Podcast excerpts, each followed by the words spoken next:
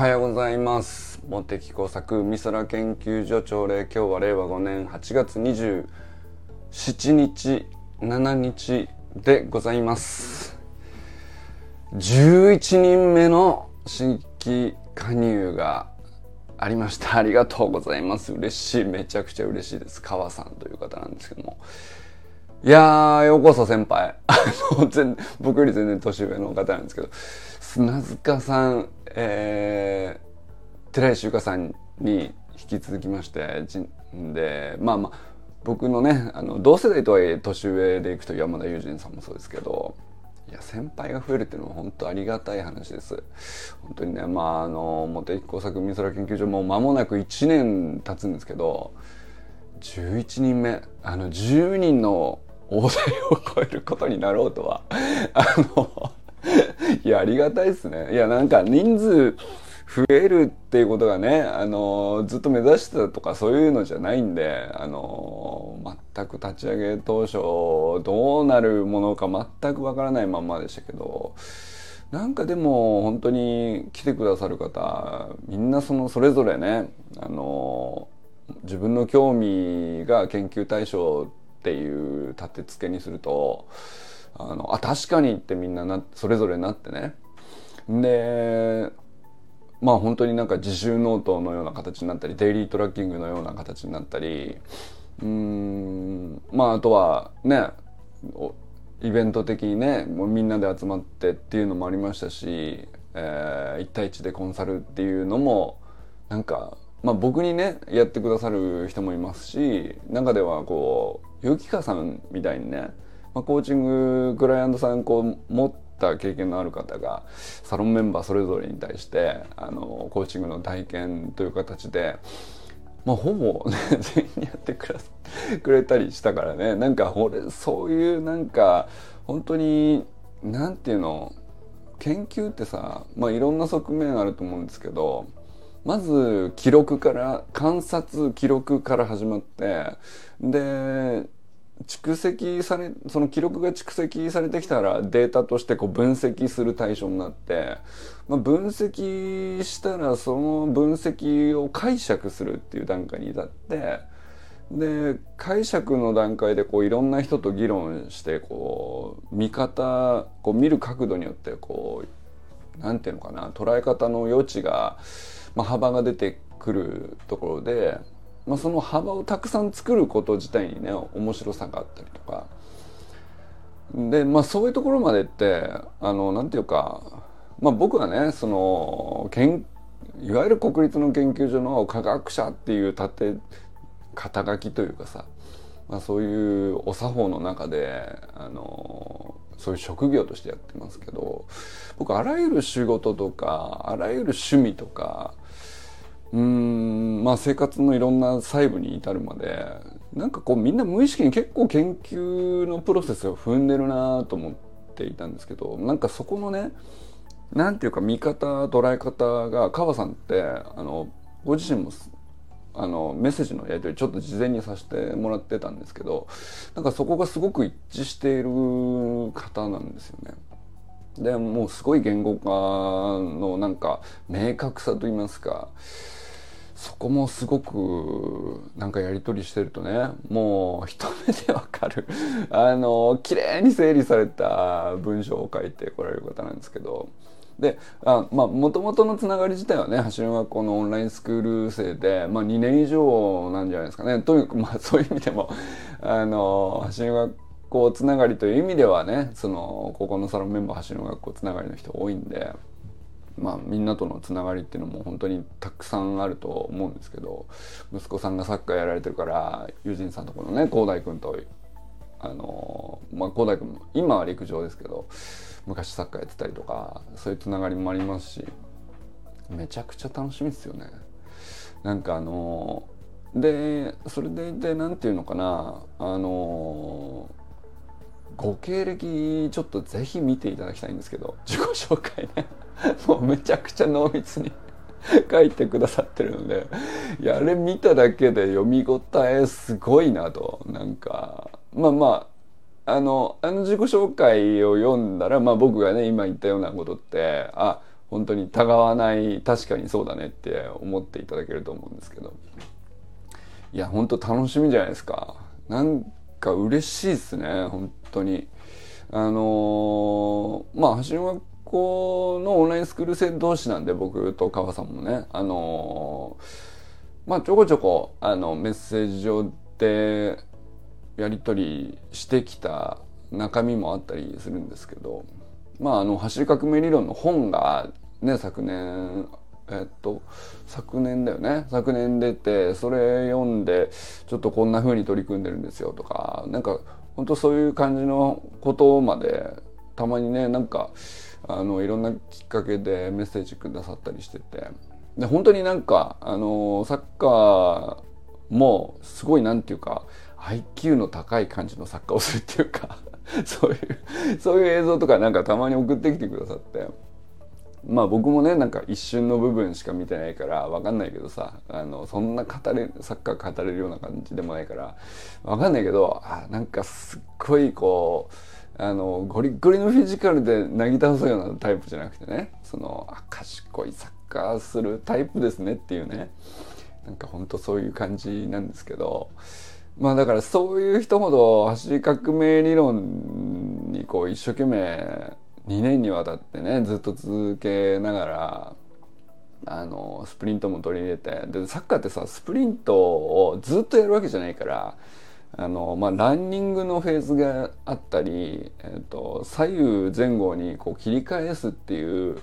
あの、まあ、その動きがあってでそれはサッカーのトレーニングやってたら基本的にねその2つ種類に関しては多分そのどのチームでもいろんなトレーニングやってると思うんですけど、まあ、スプリントだけないでしょ普通っていう。そこでその3つ目の武器としてスプリントをあの走りの学校で本当なんかちゃんと地道にトレーニングされててで実際すごい成果もありつつまだまだ伸びしろも感じててみたいなことをねすごいちゃんと言語化されててでそれがやり取りで伝わってくるんですよね。なんかそういう感じだったんであのなんていうかなあのそうそう入ったきっかけなんですけどまあ多分これ初めてっちゃ初めてなんじゃないかなと思うんですけどどうだろうな。あの僕からね直接よかったらあの我がサロンに来ていただけませんかと。多分割とが直でそのままあのお誘いしたっていう人は川さん初めてかもしれないです。その本当にね海空研究所立ち上げた初期にあのまだ何なんか全然わかんないけどとりあえずユージンさんとあの周平さんと砂塚さんお付き合いいただけませんか？よかったらっていう、まあ、そそれちょっと除くとねあの直接僕からお声かけしてよかったらぜひ来てくださいっていう、まあ、そういうやり取りになった時にあのなんていうかそのやり取り自体もうんまあはたから見たらね僕がオンラインサロンを運営しててそこに営業かけたみたいな形かもしれないけどなんかやり取りとしてねうんなんか本当に仲間になって高め合える言語のあの磨き合える仲になれるっていうか まあ年上の方なんであれですけどでもそこは本当にフラットにいつもねあのメッセージくださっててでなんかご自身もいろんなあの職歴というかご経験もすごい僕なんかでね本当にいろんな職歴もあれば旅履歴もすごいじゃないですか。なんかぜひお話聞きたいなっていうね でなおかつ母さんの側から僕を見ていただいた時もいや実は子供の頃ね研究者っていうのに対してすごくあの憧れもありましたっていう。いやなんかそれすごいわかるなと思いました。すごくだから研究者っていう視点をお持ちの状態でその今までねいろんな仕事されてたと思うんですけどあのだから研究者の視子供の子供心に憧れた研究者っていうお話をこうされてたんですけどそのなんか魂っていうか研究者視点っていうかそれあるんですよ実はすでにね。なんかこう話をやり取りしてる時に極めて構造化されたロジカルな なんていうか言葉が並んでってそのメッセージのやり取り上でね。あこれは楽しそうだなと。なんていうかディスカッションのパートナーとしてですね。だからあの本当に美空研究所のあのメンバーになっていただけどこれ絶対ワクワクすっぞってなったんですよね。なんか本当にだからその文脈で僕はもうまっすぐよかったら来ていただけませんかっていうねもう言っちゃってましたね。多分初めてじゃないかなこんな風におさダイレクトにうんお誘いしたっていうのはね。あのまあ始めたんでよかったらどうぞって言った人は他にも何かいらっしゃるんですけど。まあでも別になんていうか無理にねあのなんていうかこうこういうメリットあるんだよとかこう こういうふうにあなたの何かを良くしますんでみたいな感じでもないじゃないですか だからあのまあ始めたからよかったらこう一緒にサークル活動としてやりませんかぐらいの感じのお誘いの仕方しか今まで多分ね僕自身もしてなかったんですよね。なんですけどなんていうか昨日、まあ、久しぶりにメッセージ頂いて、まあ、そのやり取りの延長上だったんですけどなんか思わずね何ていうかあの言葉の往復が心地よすぎて ディスカッションパートナーになっていただけたらすごく楽しいのではそして川さん自身もこれは何て言うかあのこのサロンの空間すごくあの生かしていただける方なのではというねそういう気がしたのです。もう思わず言ってました。是非来てくださいと。そういうことなのでですね是非ね皆様あのよろしくお願いします。嬉しいですね新規メンバー。2ヶ月ぶりに、えー、6月にね阿部由紀香さん来ていただいて以来ですけど、えー、2月に小山愛さん、えー、4ヶ月空いて阿部由紀香さん2ヶ月空いて川明宏さんということでですねなんていうか本当に一人一人なんていうか本当にストーリーがあってすごく面白いんですよね。でなんかそのうん、まあ、逆にさこの茂木工作美空研究所こう何を提供しますよとかっていうのがふ ふわっとしてて海のものとも山のものともつかないというねあの水平線だけが見えているというあの 目指している方向としてはあのみんなで自分の研究を掘り下げようなんですよね多分ねそれが水平線なんだと思うんですよ。だけどなんかふわっとしていながらあの何を提供すると歌っているとか何を何のメリットがあるんで是非っていうふうには歌ってないもののやっぱりでもみんなこうその今までずっとこう生きてきたら10年20年30年ってあったらさそれなりのストーリー積み上がってるからさもうその時点で絶対面白いんですよね研究としてね何かしらが。だからそれを共有できる場になってるっていうのが俺はもうめちゃくちゃなんていうかなあの我ながらなんですけどこれはなんかすごいあの ポテンシャルを感じてるというかあのこんなものを記録して貯めておける場ってなかったんじゃないのかってでそのまあなかったのは必要とされてなかったからじゃなくて気づいてなかった僕自身も含めてねでも共有してみたらこれはすごいんじゃないってなんかそれぞれねあの割とやっぱり1年やってみて結構実感してると思うんですよね。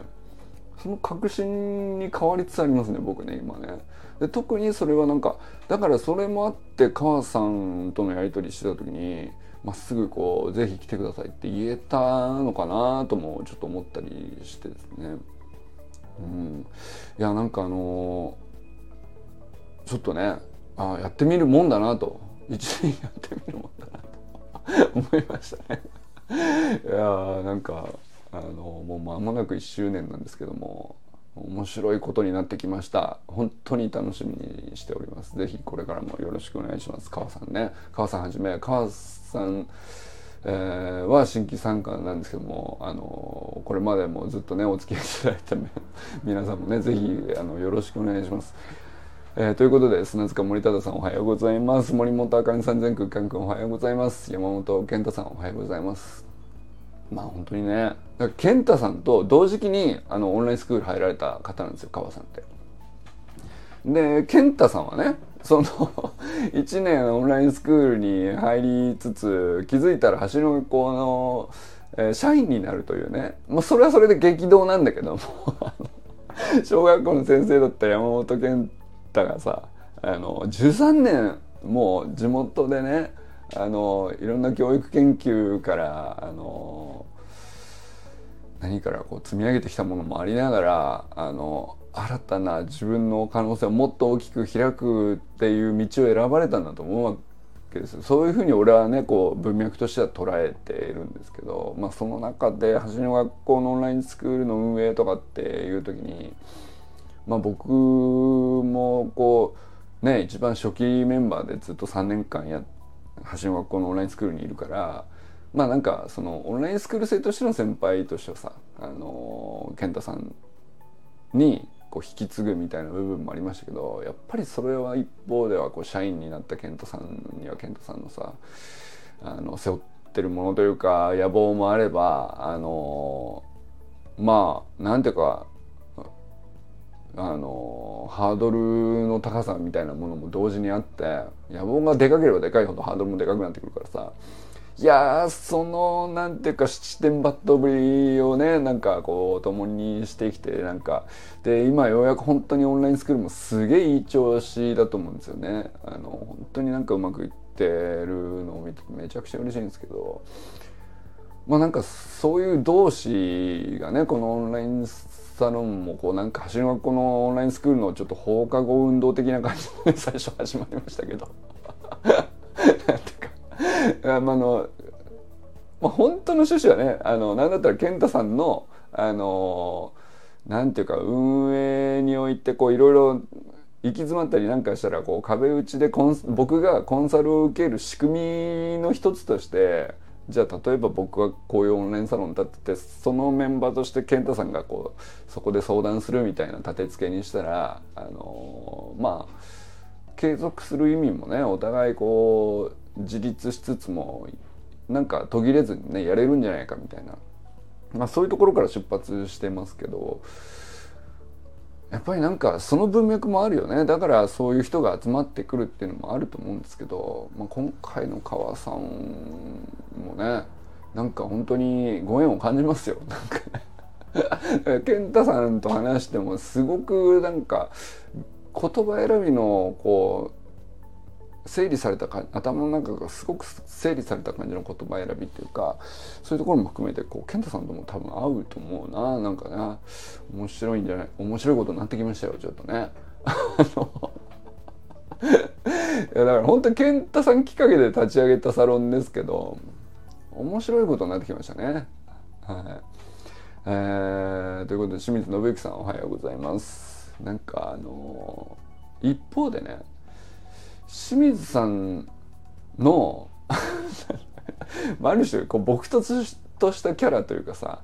あのコメント欄舞台の清水信之のこうキャッチング能力みたいなところもなんかね僕ちょっと似てるものを感じてますね。あのまだ喋ったことがないんで直接川さんとはね僕はね。なんであのまあしゃべ直接喋ったらどういうキャラなのかって本当はよく知らないんですけど。でもなんかその言葉の往復で感じ取る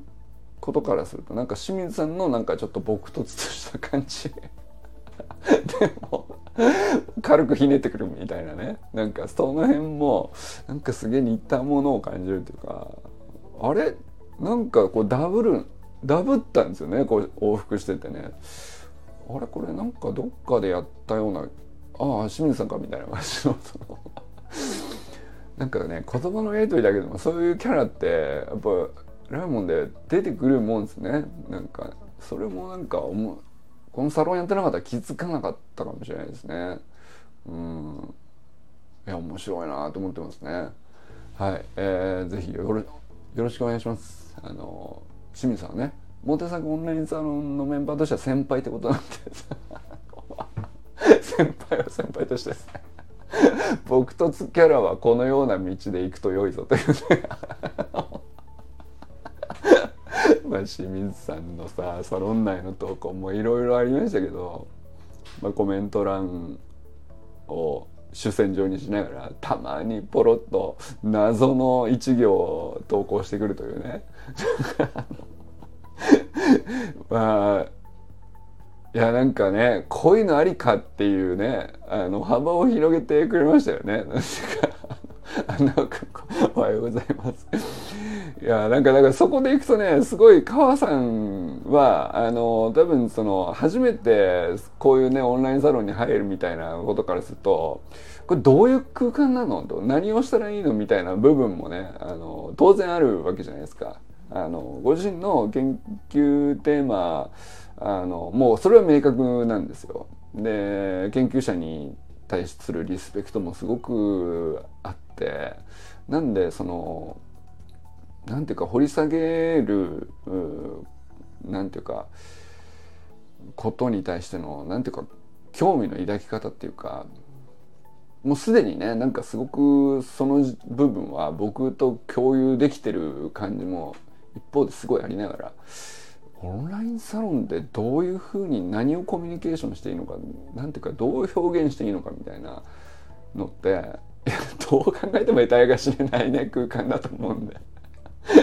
いやなんかでもそういうところにさ清水さんは割ともう立ち上げて初期に絶対得体が知れないって分かってるのにすぐ入参加してくださったっていうのもねなんか今考えるとちょっと感慨深いですけど。うん、まあそういう意味ではねなんかあの清水さんは大先輩なわけですけどね いやなんか清水さんを見ていただいたら川さんあのすごくわかると思いますあの多分すごく安心していただけるんじゃないかなと 清水さんどれどれ過去どんな投稿したりコメントしたりしているのだろう、えー、おそるなんかその、え、サロンオーナーがあのどうやらキャラかぶってんじゃないのかというねあのいうふうに言ってるメンバーであろう清水さんはあのどんな感じなんだあこれでいいの？みたいなその多分そうなると思うんだよね。はいまあ、ということでね、はい、ぜひよろしくお願いします。そして寺石由香さんおはようございます。えー、いよいよね来週ですね。あの本当に復帰戦というかあの跳躍練習もねあの日々やられてると思うんですけどもうぜひ無理せずね今回もあの楽しんでいただければなと思います。そして中村修平さんおはようございます。山田友人さんおはようございます。あの川さんのね自己紹介に早速ねあの返信入れてくださって本当にありがとうございます。いや絶対ね友人さんとも会いますよ。あのなんでしょうねうんそのやっぱり文章で往復するとその人が出るっていうのは友人さんは特にそういう感じだと思うんですよ。でまあ僕とのやり取り上でも特にやっぱり文章中心でしたよね最初ね。でなんかその感じからしてもなんか川さんとはそのサロン内のまあどんなやり取りになるかね分かんないんですけどまあなんていうかすっげえ盛り上がりそうだなっていうで友人さんの文章を読んで川さんもすごくなんていうかしっくりくんじゃないかなっていうそれがなんかすごく見えますね。あのいやこれだから本当になんかサロンメンバーの一人一人があの新しく参加したサロンメンバーに対してどういうつながりがあるかみたいなのってさまあなんていうかまあ言ったら何だったらある種ねそのみんなに仲良くしてほしいからサロンオーナーとして当然なんか無理やり結びつけたりとかつながりをこう見つけたりとかってやるのは何ていうか当たり前っちゃ当たり前なのかもしれないけどうんただねなんか別にその無理やりこじつけてるわけじゃなくて本当になんか自然に浮かんじゃうのね。なんていうかあ友人さんだったらこうなるだろうなでもう本当なんていうかあの友人さんと川さんだったらこういうやり取りでずっとすげえ盛り上がりそうだなとかっていうのはもう自然に浮かんじゃうんですよね。なんか面白いねだからこういうこともね今まであんまり他の人との付き合いで思ったことなかったんだよ。うんだからそれだけこううんこのサロンの中のメンバーに対してなんかやっぱり僕自身がさ本当になんかあの深く興味関心を抱いてんだよねその人一人一人に対してなんかその研究面白いなっていうかなんかこう飽きが来ないのよ僕からするとね。なぜなら僕気象学の専門で気象学のいろんな研究者の人の話をこういろいろ聞いてきてまあそれはそれですごく何ていうか関心を寄せて勉強して自分の中に取り入れて自分の新しい研究に生かすみたいなのがこう研究活動なんだけどそれそれでこういろんな研究者の話にとか考え方にこうリスペクトもしてきたつもりだしすごく楽しんでもきたからずっと研究者やってるんだと思うんだけど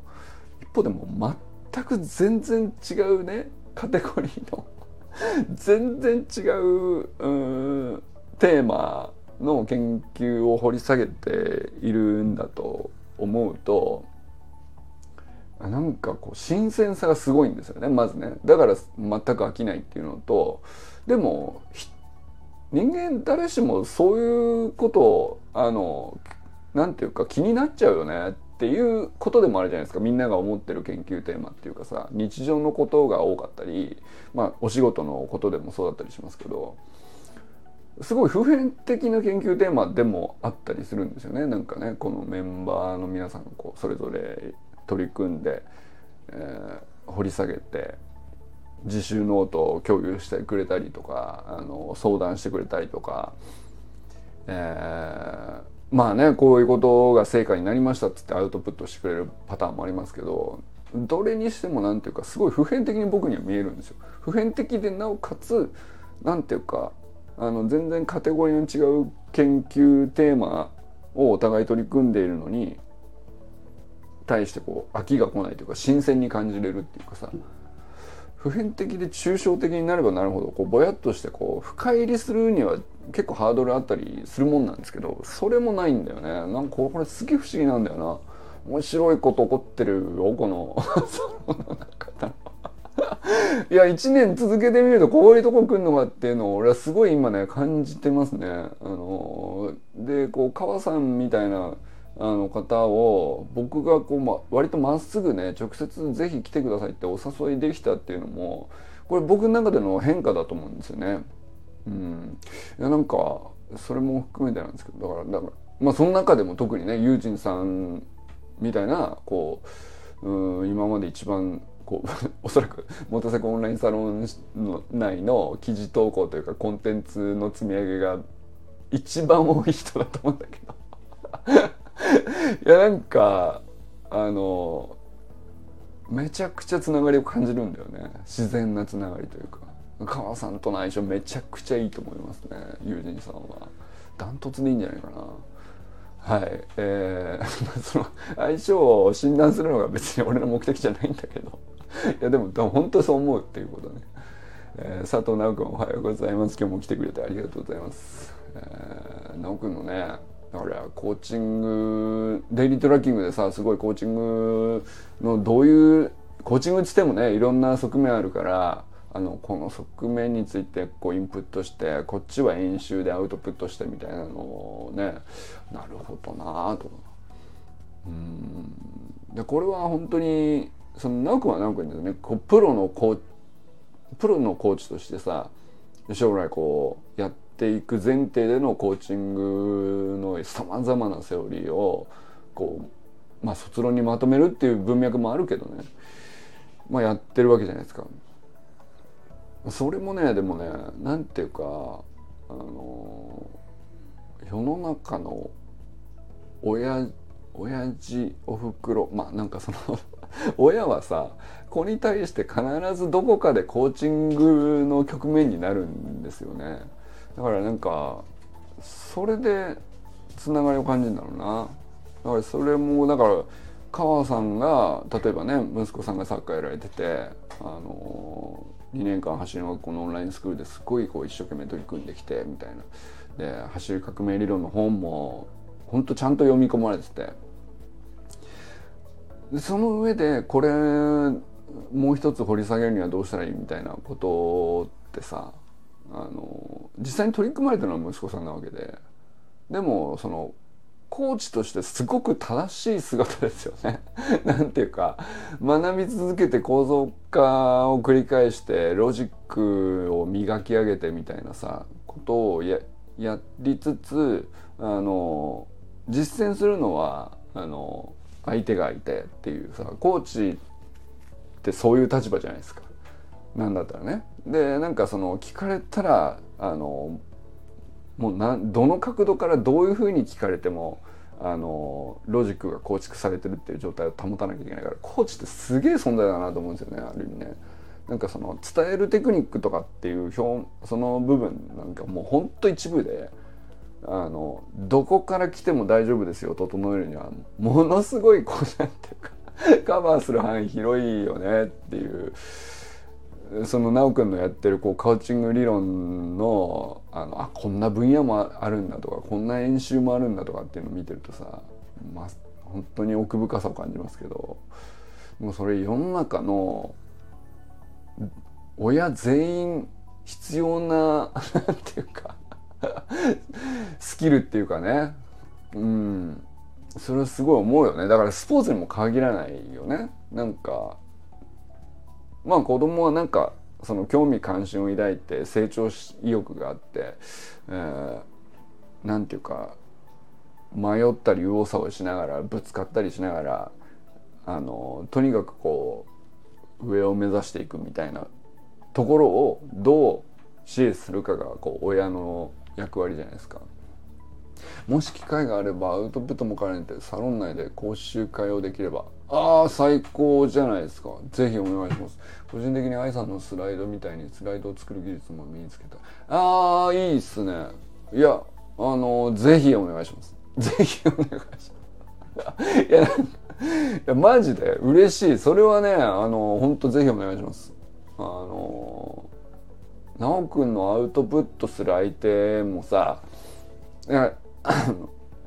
まあ、自分のスキルを磨くコーチングの勉強とかあのトレーニングとして、まあ、スキルを磨く段階でさ、まあ、いろんな方法あると思うんですけどでもねやっぱり、ね、その実際に受けてくれる相手を見つけるっていうところ結構何だったら苦労すると思うんですよね。そのまだまだこれからプロになっていくっていう段階の時に一番苦労するのは多分それだと思うんですよね。あのでその時にサロンメンバーのねここに集っているメンバーほどめちゃくちゃ合うなんていうかね存在ないと思うんだよねみんなそれぞれさ興味あるしさでもみんなそれぞれこうコーチングそのものに対してねなんていうか直接知識があるわけじゃないメンバーもいるし何を話すかどうスライドにまとめるか。ああぜひモンテサックコンサルをお使いください。あのー、プレゼンをどうねあのー、構成するかこうなんていうかプレゼンすることになった。テーマが決まってる。話したい内容も大体持ってる。だけどスライド作るってなるとうってなるっていう段階最初は誰でもあると思うんですけどまあ、あのまず大枠この 1+1 から始めてあのこのデッサンをまず描く。で細部をちょっとずつ書き込んでいく。パ,、まあ、パーツですよね。ちょっとずつ付け足してって。で、まあ、フルカラーで最後色塗るまでをさ、まあ、いろんな段階あるんですけどどういう手順でこうデッサンからちょっとずつパーツを書いたり、えー、パーツのうんバランスを整えたりうん絵が線をこうはっきりくっきり書き込む段階ってどの辺からやるといいのかとか、まあ、これなんていうか僕結構ね それなりにあの勉強もしたしね独学だけじゃなくてまあ独学としてもなんていうか、ね、研究発表なんてもう無数にやってきたからさそれはそれで経験値とも言えるんだけど同時に僕多分他の研究者よりはそのプレゼンテーションのセオリーみたいなのを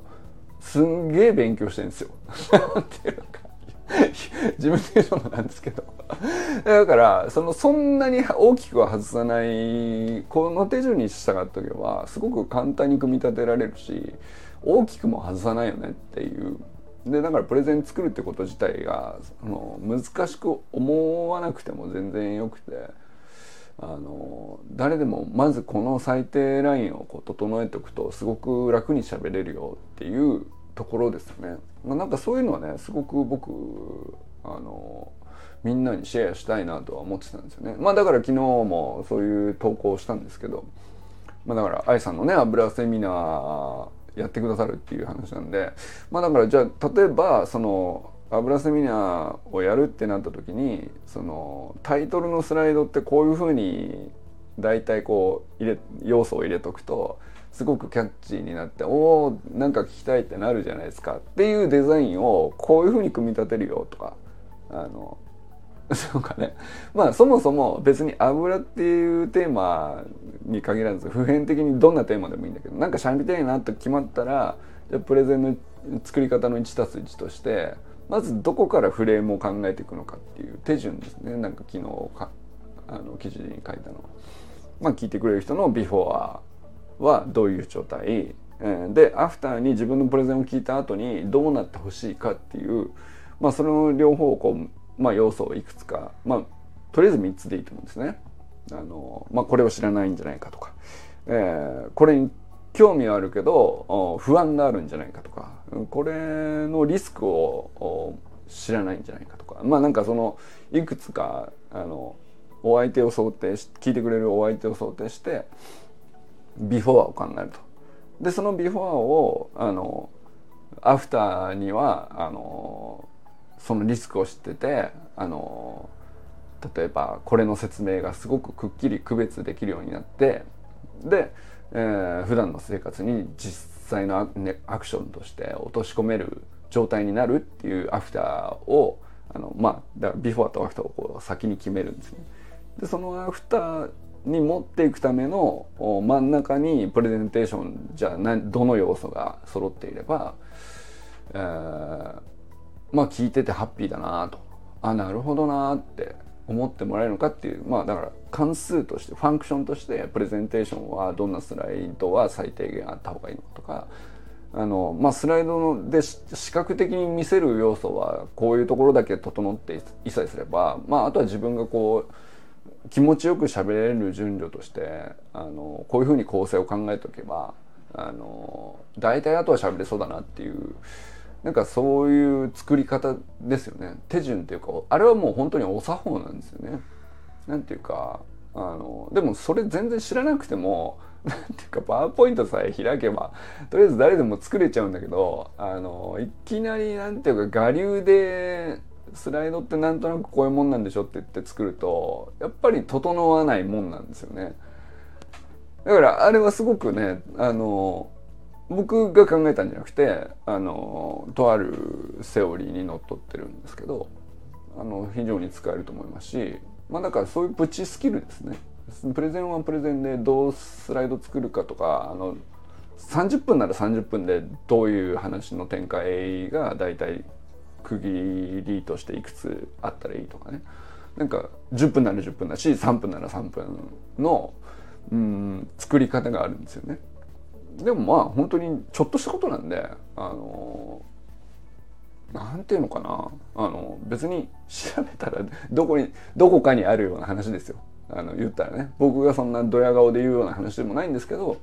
ただまあ僕に聞いてもらうのが直接聞いてもらったらすごく早いと思いますね。なんかその辺はぜひねモテサックコンサルお使いください。いや楽しみ。それはそのあの本当卒論とか、ね、にも役立つと思いますよ。卒論の発表とかもね実際いつであるでしょうから。あの、まあ、例えばデータの種類によっても示しグラフの作り方とかさあのそういうデータだったらこういうグラフの方が合うとか。見てる側からするとあの作ってる側は分析してる段階ではこういう表にしていった方が見やすかったんだけど聞く側からしたら欲しい情報ってこういうグラフにしてもらった方があのパッと見では受け取りやすいみたいな結構差があったりするからまあなんかそういうのも含めてですよねだからなんかその卒論とかでもあのめちゃくちゃ差が出ると思いますよ。そのモテ作コンサル受けたスライドはダントツで他の合併より良くなるであろうというあの自信があります。いやマジで、はい、えー、ぜひお使いください。はい。えー、小山愛さんおはようございます。ぜひね、あの、昨日も投稿しましたけど、油セミナー、もう本当になんか僕、本当に勇み足しすぎてごめんなさいね。あの、ただもう本当期待してるっていうか、あの、プレッシャーかけるつもりじゃないですいやでも、本当嬉しいんですよ。本当、あの、楽しみにしてますっていう話ですね。あと、まあ、安倍ゆきかさんの歓迎会使用調整、日程調整もね、本当にやってくださって、本当にありがとうございます。本来ね、サロンオーナーがやるべきところ林 さんから企画して日程調整立ててあのあそこまでやってくださってね本当に嬉しいよ俺は。あのということでね阿部由紀香さんどうですか日程？あのあの辺ちょっとねあのぜひ会えば嬉しいですね。いやなかなか面白くなりそうじゃないですか。あの深いね、まあ、一応関東メンバーだけにはなると思うんですけど。いやなんかあのなかなかの人数にねなれそうだからね。なんだったらワンチャンいけあの過去最大のオフ会になるかもしれないからね。いや本当楽しみです。ということでね、えー、今日は皆様どなたと笑いますでしょうか？いやー川さん来てくれた嬉しさでねちょっとあの また興奮してめちゃめちゃ喋ってしまいましたけど、えー、皆様今日はどなたと笑いますでしょうか？今日も良き一日をお過ごしください。なおくんありがとうございます。じゃあねぜひモテサクコンサルお待ちしております。もうガチですごいスライド いやまあそんな気張んなくていいんだけど。まあ本当すごい楽に作れるようになるよなんかお手伝いはねすごくできる自信があるんで。なんだったらその例えばねあの子供でね息子が例えば学校でさちょっとした3分スピーチやんなきゃいけないとかさあの学校で10分のスライドを作んなきゃいけないとかまあよく授業であるんですよ。その時にまあ実践済みです んで大変好評です。なるほどってなりますからね。はい、いや本当にぜひやあのまあ奈くんはね当然卒論があるんであの理由があると思いますけど他の方もなんかちょっとこういう発表あるんですよねとかってあったらね是非ご相談ください。あの必ずお力になれるところだと思うんでね。はいということで、えー、ありがとうございました。じゃあね